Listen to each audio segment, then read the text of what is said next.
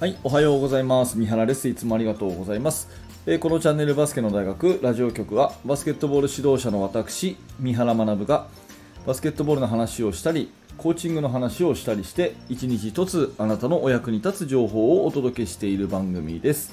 えー、今日も聞いていただいてありがとうございます。今日は2021年の10月29日金曜日になりました。えー、皆様いかがお過ごしでしょうか、え、週末金曜日ですね、え今日も頑張っていい一日にしていきましょう。えー、今日のテーマは何かっていうとですね指導者なら絶対にこの一言は言うなというですね、えー、ちょっと強めのタイトルをつけてありますが、まあ、これ結論何かっていうと、まあ、うちのチームには無理だよっていう一言ですね。うちのチームには無理だよっていう一言、うん、これですね。あのよく耳にします。あの例えばねこういう指導方法があります。と、うん。まあ、私で言うんだったらね、えー、ボトムアップ理論というものをあのサッカーの畑先生から教わってすごくいいですよと選手主体でやってみるとメリットいっぱいありますよどうですかって言ったとしますよね、うん、いやそれねあなたのチームだからできると思うんですようちの子じゃ無理ですよっていう風に返されちゃう。結構あるんですよ。それから、えー、まあバスケットの戦術とかね練習方法とか、まあ、こういうやり方ありますよっていう風に言うといやそれねあなたのチーム能力あるからできるんですよ。っていう一言で返されちゃう。でこういう風に言う方ね結構多いんですけどうんまあ何のこう意味もない一言かなってちょっと厳しいけどね私は思っちゃうんですね。うん、で今日なんでこのテーマを取り上げたかっていうとですね、えーと、私はバスケの大学研究室っていう、まあ、Facebook 上でのグループをですね作ってまして、まあ、そこではねあのメルマガ無料のメルマガを受講してでさらに、まあ、あの三原と一緒にチーム作り学びたいと、ねえー、もっといいチームしていきたいっていう人たちが集まってお互いにこう勉強会をするような、ね、グループなんですけども、まあ、そこの方でね、えー、まあ、こういう話題になったんですよ。でそういう人が、ま、同僚にいてね残念な気持ちになりましたっていうようなねそういうメンバーさんからの、え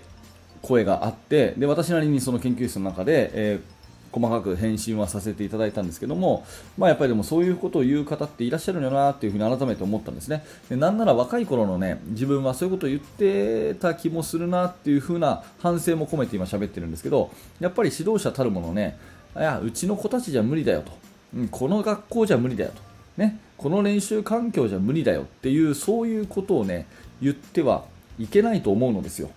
うん、なぜなら何も生まれないからですね。そうじゃなくてえー、ここじゃそれじゃ無理だよという一言で終わらせるんじゃなくてその後に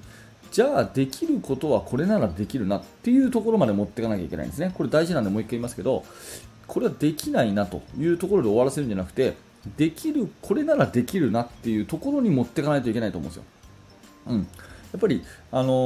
ー、まあ、成功するためのね、え、マインドっていうかねこの物事をこううまくやっていくためのマインドってもう僕は究極これしかないなと思っていてできないことはできないんでできないことじゃなくてできることを考えてそれを実行に移すと、ね、できないことじゃなくてできることを考えてそれを実行に移す。もうこれしかないと思うんですよ。もうできないものは確かにできないと、うん、できないものは確かにできない。だけれどもじゃあできることをやればいいと、うん、できないものはできないけどもできることをやればいいっていうこういうね考え方でやっぱり過ごしていくっていうことが大事かなって思うんですね、うん、きっとそれはもう無理だよと。三原さんだからできるんですよね。とかあとはねそのチームだからできるんだよね。とかそういうことで終わっちゃうんじゃなくてじゃあ自分には何ができるんだろうとね、うん、練習は週に2回しかできませんとか体育館が半分しか使えませんとか部員が何人しかいませんとか。だからできませんっていうんじゃなくてじゃあこれだったらできるよねと。いうようにどうやったらこれができるかねっていうふうに考えていくそこ自体がすごく価値のあることなので、まあ、その指導者たるものですね、うん、いやあのあなたのチームだからできるんですよって言ってやっぱ新しいものを拒絶しちゃいけないのかなっていうふうに、えー、すごく思っております。やっぱりねもうしつこいようですけど私はねできないものはできない。じゃあできるものは何だろうって考えていく。でできることを着実にやっていく。もうこれしかないと思うんですよね、うん、だからこういうことが、あのー、伝えていければ、まあ、子供たちにもねやっぱりそういう前向きな発想っていうかやれることをやっていこうよと。1個ずつやっていこうよ。できることをやっていこうよっていう風にやっていくとそのうちねそれがね自分の自信になっていくしやればできるになっていくし、ね、やったらできたっていう成功体験になっていくしいいものが続いていくんですね。だけどいやあのチームだからできるんだよと。いやお前らじゃ無理だよっていう風に指導者が蓋をしちゃうとそこで終わっちゃうんで、まあ、そうじゃなくてやっぱりだったらじゃあうちだったらこんな風にやってみようよっていう風に前向きにこうチャレンジしていく姿勢を示した方が、まあ、あの生徒のためにもいいのかなっていうふうに、まあ、改めて思ったということですね。それとね、ちょっと話は切り替わりますけど、そのコーチングがいくら優れても、結局選手の質だよねと、勝ち負けは選手の質だよねっていうふうに言う人がいます。うん。えー、もう一回ね、言いますね。結局勝ち負けはね、いくら先生が頑張っても、選手の質だよねっていう人がいます。でこれね、全くおっしゃる通りだと思うんですよね。うん。確かあのかの有名な星沢先生ねあの女子の金沢総合だった星沢先生が確か言ってたと思うんですけどもう勝ち負けはあの7割選手の質ですと、うん、で残り3割もあのほとんどねえー、じゃあ指導者が3割握ってるかというとそうじゃなくてその学校のその風土とかね、えー、理解とかね環境とかねいろんなものがあって指導者の影響っていうのは実はビビたるものなんですよっていうようなお話を以前されてたんですよね。確か。でえー、星沢先生が確かそんな話をされててあ確かにそうだよなって私思ったんですけどもで逆に言うとですね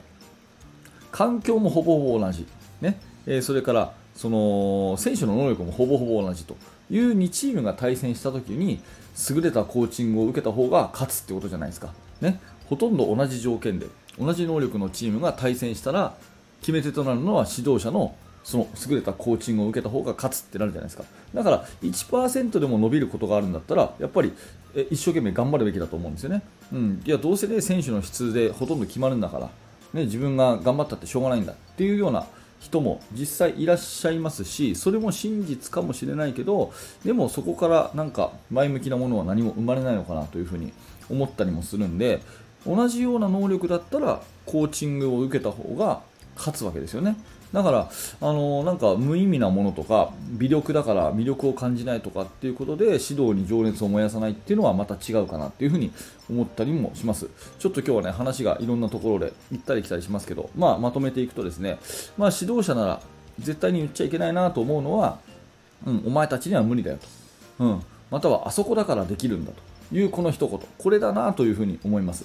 でそうじゃなくてできることをやっていこうよっていうね。じゃあうちはこれはできるよね。じゃあこれをやっていこうよっていうそのできないことだけ考えるんじゃなくてできることを考えて実行に移していくと。もうとにかくこれを繰り返すと。いうことですよね。で指導者っていうのは本当ビビたるものだと、ね、選手の質がほとんどなんだと。いうことはこれは確かに勝ち負けっていうことを考えたら事実ですけどそこじゃなくて生徒の、ね、成長とかチームの成長とかねそういうところ着実にこう一個一個積み上げていくっていうこと自体にまずは喜びを得た方がいいと思うし勝ち負けで言っても同じ素質のチーム同じ条件のチームが対戦したら優れたコーチングを受けた方が勝つよねっていう考え方でいくと自分の役割は決してね、えー、小さなものではないというふうに思うんですよね。だからまあそういう意味で結構周りの人にね私もその、えー、研究室の方でのコメントを見てあ確かにこういう人いらっしゃるよなとまだまだいっぱいいるんだろうななんなら自分も昔はそうだったかもしれないななんて思いながら今話してるんだけども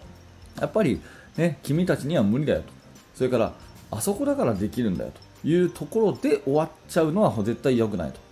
うん、確かにできないかもしれないと。今はね。これはできないかもしれない。うちの学校じゃちょっと無理かもしれない。でもじゃあこれだったらできるよねっていうところを見つけていってそれを着実に実行に移していく。なんかこれはもうね、えー、うんとチーム作りとかバスケットとかっていうこと以上になんか生き方としてもこれが、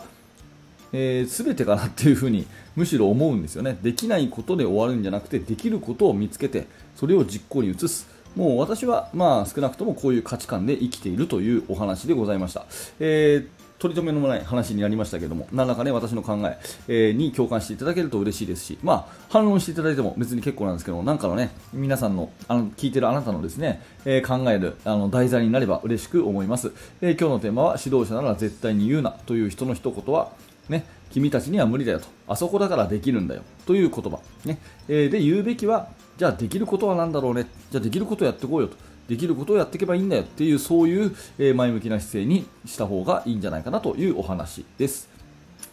はい、ありがとうございました。えーと、このチャンネルはいつもね、バスケットボールの話とか、えー、今日みたいなちょっとね、指導理論みたいな話とか、えー、そういったものを、あの現場の視点からお伝えしている、えー、番組になっております。面白かった、興味が持てたという方は、ぜひ、えー、チャンネル登録、えー、また、ポッドキャストのフォローをよろしくお願いいたします。そして現在ですね、無料のメルマガ講座をやっております。昨日もね、10人ぐらいのメンバー、増えていただいて、えー、無料で登録できますので、あのチーム作りについてとか練習方法についてとかそういったノウハウを無料でメールでお届けしているサービスになりますのでいつでも解約もできますのでぜひお気軽に登録してみてください。この放送の、えー、説明欄にリンクが貼ってあります、えー、そしてさらに深く学びたいという方はですね冒頭申し上げた、えバスケの大学研究室というものもありますので、えー、ぜひ興味のある方は覗いてみてください。はい、えー、最後までありがとうございました。三原学でした。それではまた。